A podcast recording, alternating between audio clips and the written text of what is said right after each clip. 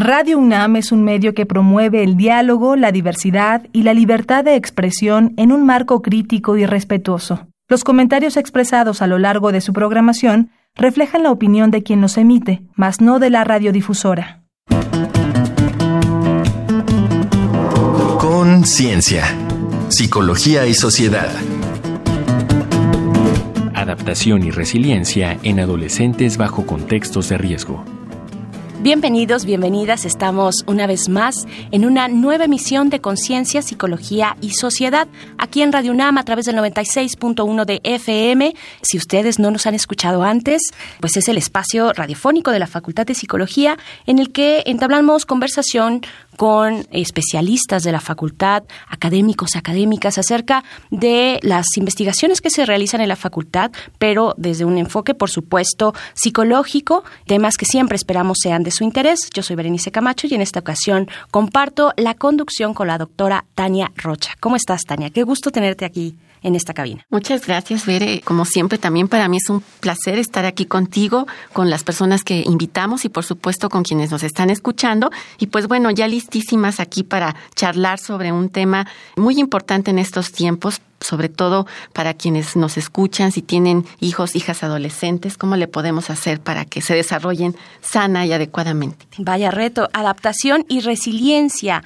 en adolescentes bajo contextos de riesgo también es el tema de nuestra emisión del día de hoy. Les recordamos de una vez rápidamente la invitación a que puedan acercarse al sitio de podcast, escuchar esta y otras emisiones, emisiones pasadas. El sitio es radiopodcast.unam.mx. Así que de esta manera iniciamos en Conciencia, Psicología y Sociedad.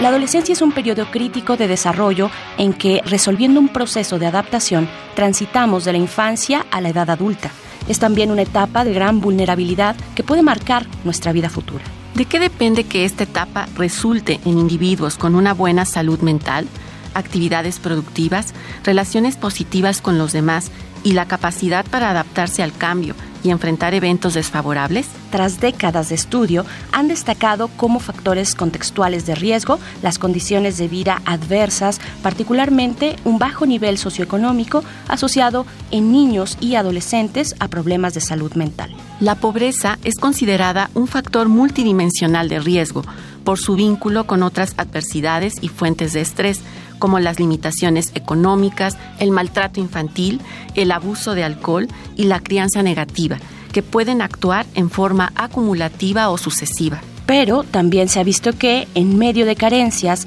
eventos estresantes y situaciones de conflicto, muchos individuos logran sobreponerse y se ha identificado algunos factores protectores que promueven la resiliencia. En los distintos entornos y niveles, el apoyo familiar, la crianza positiva, las redes de apoyo social y un estilo funcional de afrontamiento interactúan con los factores de riesgo para fortalecer la habilidad de resolver dificultades. El enfoque ecológico transaccional reconoce que diferentes sistemas se intersectan dinámicamente en la adaptación y por ello aborda el riesgo, la vulnerabilidad y la resiliencia en diversos niveles ecológicos. Así también, la evaluación y la intervención deberán emprenderse de forma multifactorial y multinivel. Para ello, este enfoque investiga la adaptación de los adolescentes en comunidades marginadas, tanto en el nivel familiar como en el escolar y el social. ¿Cuáles son los principales riesgos que enfrentan los y las adolescentes en su tránsito a una vida adulta, sana y productiva? ¿Qué es la resiliencia y cómo podemos promoverla en los y las adolescentes? Para responder estas y otras cuestiones nos acompaña Blanca Estela Barcelate Guiarte, quien es doctora en Psicología y Salud por la UNAM, profesora de la FE Zaragoza y tutora del programa de maestría y doctorado en Psicología. Es experta en temas de desarrollo, adaptación y resiliencia de adolescentes y familias, la vulnerabilidad y también la pobreza. Pues bienvenida, doctora Blanca Barcelata. Muy buenos días, ¿cómo está? Muy buenos días. Pues en primer lugar agradeciéndoles que nos permitan traducir un poco qué es esto de la resiliencia y qué hemos hecho en México. Perfecto, pues precisamente esa es la gran pregunta inicial, me parece, de arranque, ¿qué es la resiliencia? Estamos hablando de personas adolescentes, ¿no? Particularmente en estas edades. ¿Qué es la resiliencia y desde qué perspectiva se estudia? Pero también cómo se relaciona con términos de adaptación y afrontamiento, por ejemplo. Bueno, la resiliencia es la capacidad de todo individuo, en este caso de los adolescentes, de adaptarse de manera positiva e incluso poderse recuperar y ser fortalecido ante experiencias adversas de riesgo o de estrés significativas. Y obviamente, entonces, la resiliencia implica la adaptación y también un mecanismo que ayuda a esta adaptación es el afrontamiento. Muy bien, Tania. Y, en ese sentido, Blanca, bueno, hablas de una capacidad que pueden tener las personas, pero ¿habrá factores que intervienen en que se dé esta adaptación y en que justamente se haga manifiesta la resiliencia en los chicos y chicas? Claro, cuando hablamos desde una perspectiva ecológica transaccional, sabemos que a lo largo de diferentes sistemas ecológicos como son el propio individuo, la familia, la escuela, la comunidad, el vecindario, hasta cuestiones de tipo macroestructural, van a, a intervenir en que esta adaptación sea más o menos positiva. Algunos factores son factores biológicos, por ejemplo, todo el desarrollo neuropsicológico de los adolescentes evidentemente impacta este desarrollo y este desarrollo individual combinado, por ejemplo, con un ambiente familiar adecuado puede dar como resultado pues una adaptación positiva y por el contrario, cuanto estas situaciones familiares son adversas como las que ustedes mencionaron, el maltrato, pues podríamos tener una adaptación negativa que va a tener expresiones de diferente forma, por ejemplo, consumo de sustancias, presencia de psicopatología moderada hasta severa son diferentes las expresiones cuando no hay un proceso de resiliencia. Claro, y en el siguiente bloque vamos a hablar precisamente de los riesgos. Estamos hablando de procesos de resiliencia, adaptación en adolescentes bajo contextos de riesgo. Y pues bueno, les invitamos a hacer una breve pausa. Vamos a escuchar lo que nuestro compañero Uriel Gámez pues planteó a distintas personas del público algunas preguntas sobre nuestro tema de hoy. La gente opina. La adolescencia es una época de enormes cambios físicos y emocionales que transforman al niño en adulto. La personalidad se define, se construye la independencia y se conforma la autoafirmación. Esta semana preguntamos, en tu opinión, ¿cuáles son los principales riesgos que enfrentan las y los adolescentes mexicanos para su desarrollo? ¿Qué factores personales y de su entorno piensas que pueden ayudar a proteger a los adolescentes de sucumbir ante estos riesgos? Escuchemos las respuestas. Sebastián Díaz, 21 años.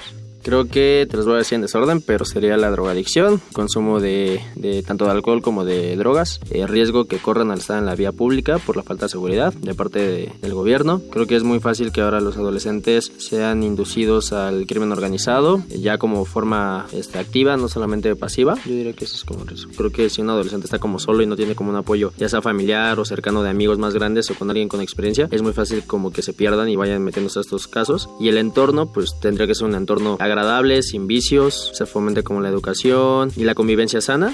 Lourdes López, un problema de drogas podría ser también como falta de atención de parte de sus padres o sus familiares. Pues probablemente, eh, por ejemplo, en el caso de las drogas podría ser como una orientación. Bueno, el peligro que estas conllevan, ¿no? El, hecho de usarlas o de usarlas a tan temprana edad. Creo que también la, la falta de atención por parte de los padres muchas veces influye en el comportamiento de los adolescentes y también eso propicia a, que pues los muchachos caigan como en compañías no muy afortunadas que los puedan llevar a pues sí justo al camino de las drogas. Luis Fernández, pues yo creo que es yo creo que es la deserción escolar, como yo lo veo así porque diferentes problemas o situaciones negativas que pueden vivir los adolescentes, yo creo que va o tiene mucho de su origen en, en, la deserción, deserción escolar, en la falta de apoyo familiar o de un tutor que les pueda decir qué hacer o guiarlos pues eso, tener siempre eh, el apoyo de, pues de la familia o de alguna persona que, que, que, los pueda guiar, pues estamos rodeados, por así decirlo, de, de, personas que nos, que nos aprecian y que les importamos, pues yo creo que eso influye mucho en tú como adolescente, en, en cómo actúas, pues. Para Conciencia, Psicología y Sociedad, Uriel Gámez. Estamos de vuelta en Conciencia, Psicología y Sociedad conversando acerca de adaptación y resiliencia en adolescentes bajo contexto de riesgo con la doctora Blanca Barcelata.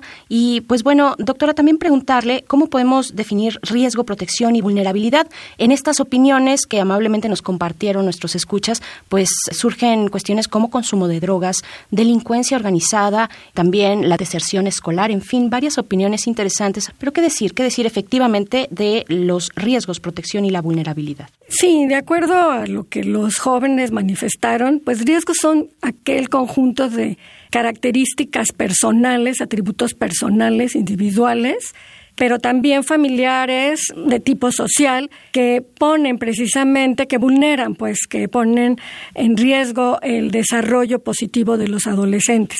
¿sí? Protección son también factores individuales, familiares, sociales, que por el contrario, al combinarse con factores de riesgo, pueden lograr que los adolescentes se adapten de manera positiva a pesar de ese riesgo. Y la vulnerabilidad son aquellas condiciones que incrementan los factores de riesgo, ¿no?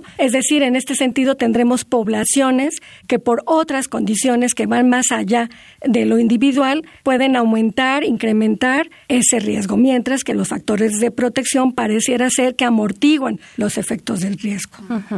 Y, en ese sentido, pensaba desde el título, ¿no? Hablamos de contexto de riesgo y como bien decías ahorita, el riesgo puede estar situado en las personas y en su contexto más inmediato, pero a la vez hay un contexto social hoy en día pues bastante amenazante. En ese sentido, ¿qué implica justamente hoy hablar de un contexto de riesgo para los chicos y chicas y cuáles serían las condiciones que precisamente les vulneran más, ¿no? Como decías que, que no amortiguan, por el contrario, encienden la posibilidad de riesgo? Pues mira, retomando esta terminología de factores distales y proximales, bueno, precisamente todos estos factores de tipo social, de tipo macroestructural, le podríamos llamar que son los factores distales que aumentan las condiciones de riesgo que en los otros niveles, es decir, a nivel personal a nivel familiar, pueden estar presentes. Y uno de estos macrofactores, pues bueno, por excelencia, es la pobreza, como ustedes mencionaron. ¿Por qué? Porque la pobreza, al ser un factor multidimensional, se asocia con otro tipo de situaciones. Por ejemplo, mayor probabilidad de que los chicos experimenten algún evento traumático, como sucede hoy en día desafortunadamente, ser asaltados, ser golpeados, incluso, por ejemplo, eventos cotidianos que a pesar de que son cotidianos, como dice el dicho, pues no es lo duro, sino lo tupido, al estar en constante situaciones de estrés por no tener cómo, por ejemplo, comprar útiles para la escuela o cómo transportarse diariamente o incluso precisamente poder tener acceso a una mesada, ¿sí? Entonces todo esto va vulnerando cada vez más esa capacidad de adaptación de los chicos. En este sentido, creo que los chicos hoy en día presentan muchos o se tienen que enfrentar hacia muchos más retos como los que mencionaron, ¿no? Es de ahí que es mucho más fácil que chicos en condiciones económicas, sí, bastante, bastante deprivadas, bueno, pues vean el unirse a una banda delictiva como una manera de solucionar sus problemas económicos o tal vez el ir a las maquinitas de la esquina o refugiarse en el consumo de alcohol inadecuado como una manera de escapar, por ejemplo, de un ambiente violento o de maltrato o de privación constante, de peleas constantes, por ejemplo, en la familia, ¿no? O de ser bulleado en la escuela, en fin. Acordémonos entonces que la perspectiva desde la cual creo que nos permite eh, ejemplificar más este proceso de adaptación es este modelo ecológico porque hablamos de que el desarrollo y la adaptación adolescente es producto, es el resultado de la interacción dinámica de todos estos sistemas, ¿no? Y de todos estos factores a lo largo de todos estos sistemas. También, ¿desde qué perspectiva se estudia la resiliencia? Bueno, yo puedo identificar tres grandes perspectivas. Una perspectiva que es el psicoanálisis, ¿sí? Que se centra mucho más en el individuo y en lo que le ocurrió en la infancia al, adolescente. Por otro lado, tenemos una perspectiva, yo diría, un poquito opuesta, ¿sí? que es la mm, social, pero ahí hablamos más de conceptos como resiliencia comunitaria. Y entonces esto lo depositamos la resiliencia más como un trabajo y una construcción que se da a través de los otros. Y tenemos esta perspectiva que yo la denominaría como macro perspectiva, un macro paradigma que es la ecológica transaccional. Y que es justo esta la que habla de que tanto la adaptación como la resiliencia es la adaptación ante situaciones de riesgo, ¿sí? se construye, se va construyendo a partir de la interacción dinámica de diferentes sistemas ecológicos que inician en el individuo, pasando por la familia, la escuela, la comunidad abierta y factores de tipo macroestructural. Dependiendo de esta combinación es como podemos nosotros entender qué pasa con aquellos chicos que a pesar precisamente de situaciones adversas y de estrés cotidiano, logran adaptarse de manera positiva, es decir, no presentan ninguna alteración en su trayectoria de desarrollo, ¿sí? A comparación de los que sí lo hacen y sucumben ante la enfermedad mental. Bien, muy bien. Pues estamos conversando con la doctora Blanca Barcelata. Vamos a hacer una pequeña pausa, vamos a escuchar algunos datos, algunos datos acerca de nuestro tema de hoy. Esto es un dato que deja huella. Reconecta. Recomendaciones culturales sobre el tema de hoy.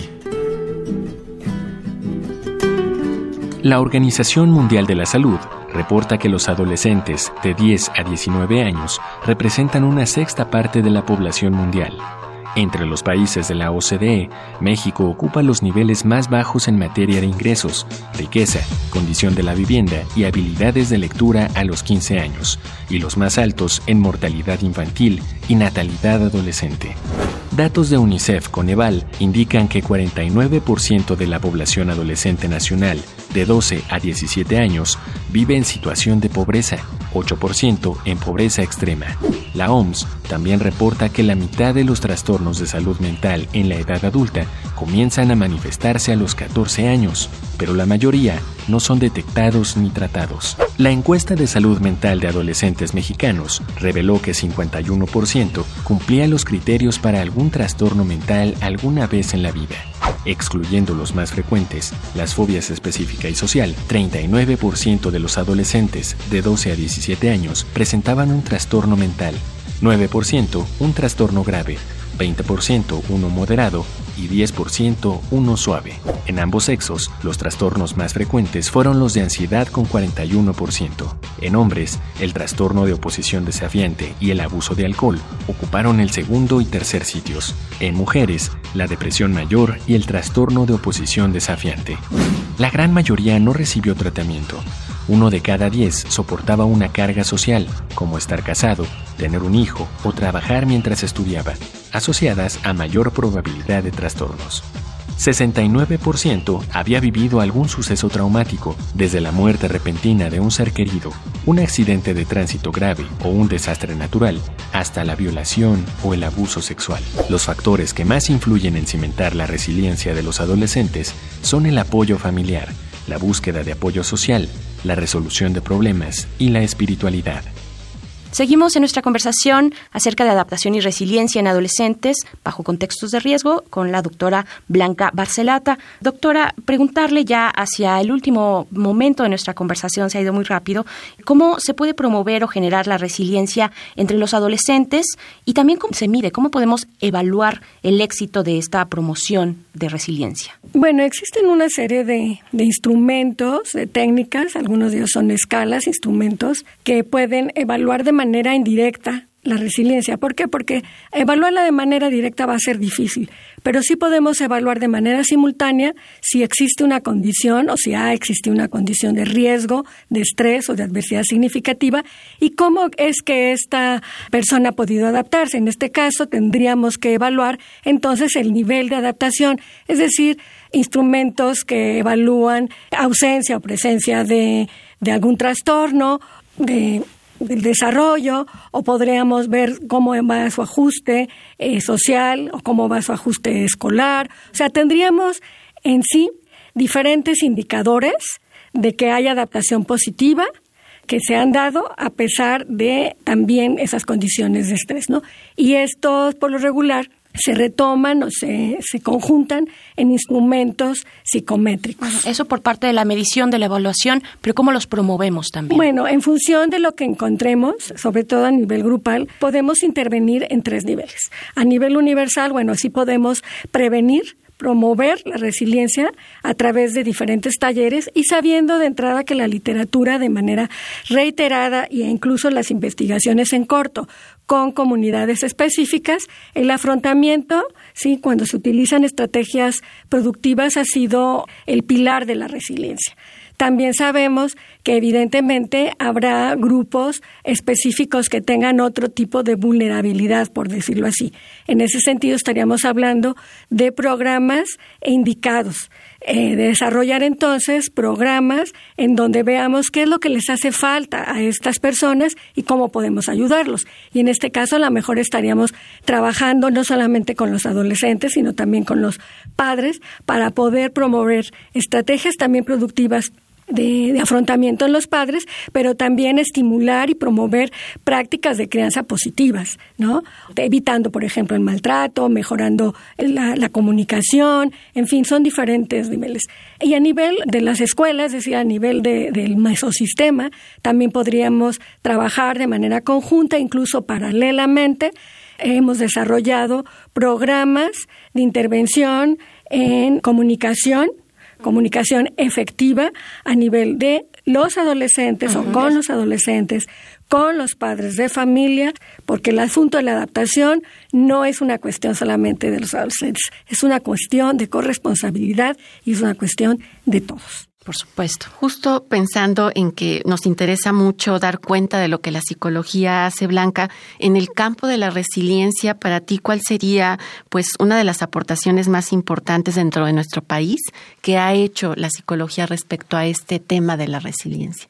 Bueno, comentaba yo que de hecho ya contamos con algunas escalas que más que detectar directamente la resiliencia, lo que evalúan son indicadores de resiliencia de tal manera que por ahí tenemos una escala que se llama escala de disposición resiliente. Nuestro propio equipo de trabajo de la UNAM tiene una escala sobre recursos potenciales para la resiliencia y evidentemente también hemos tenido eh, eso en términos de evaluación. En términos de intervención es difícil que en tan poco tiempo expresar las diferentes corrientes o en los diferentes problemas que se ha intervenido. Por ejemplo, desde el punto de vista de pérdidas significativas, que es, estamos hablando de adversidad, tenemos toda una línea de investigación dirigida por la doctora Peñalosa, la doctora López Peñalosa, desde una perspectiva bonano, bueno, pues tiene esto, ¿no? Tenemos desde el punto de vista más psicosocial a la doctora González Arratia y bueno, su servidora, que nosotros trabajamos más desde un, un macromodelo y entonces trabajamos desde una perspectiva tanto clínica como social. Por supuesto, el tiempo no nos da, pero le agradecemos mucho, doctora Blanca Barcelata, por conversar con nosotros, abrir estos ángulos que también se estudian desde la universidad, desde la Facultad de Psicología. Muchas gracias. Al contrario, muchas gracias a ustedes. Ha sido un gusto poder compartir. También el gusto es nuestro. Vamos a hacer una pequeña pausa. Ya saben, como siempre, recomendaciones culturales y desde el entretenimiento para nuestro tema de hoy. Un dato que deja huella. En el libro La resiliencia, resistir y rehacerse, de Michel Manceau, compila testimonios de profesionales que estudian la resiliencia desde múltiples disciplinas, culturas y contextos ofrece valiosas pautas para fortalecer la dignidad humana y el coraje de seguir adelante pese a malos momentos del pasado. Búscalo en Editorial Gediza. Nuestra invitada, Blanca Barcelata, escribió Adolescentes en riesgo, una mirada a partir de la resiliencia. En él, vincula el estudio de la resiliencia con el diseño de políticas públicas e intervenciones de prevención de problemas emocionales y de conducta y la promoción del desarrollo adolescente positivo, editado por Manuel Moderno y la UNAM. Los patitos feos, la infancia infeliz no determina tu vida, del psiquiatra y neurólogo francés Boris Cyrulnik, habla de la capacidad de superar cualquier experiencia traumática y construir una existencia positiva recupera al niño herido y lo transforma en alguien que da, pues el altruismo nos ayuda a luchar contra el dolor. Editorial de Bolsillo. Huele a palomitas. Escucha tus recomendaciones cinéfilas. ¿Qué te da la fuerza para, tras 27 cirugías faciales, levantarte y acudir al colegio como cualquier otro pequeño?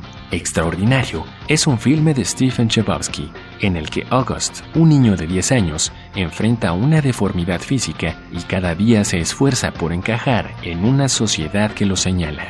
Fantástica historia de resistencia y perseverancia con Jacob Tremblay, Julia Roberts y Owen Wilson.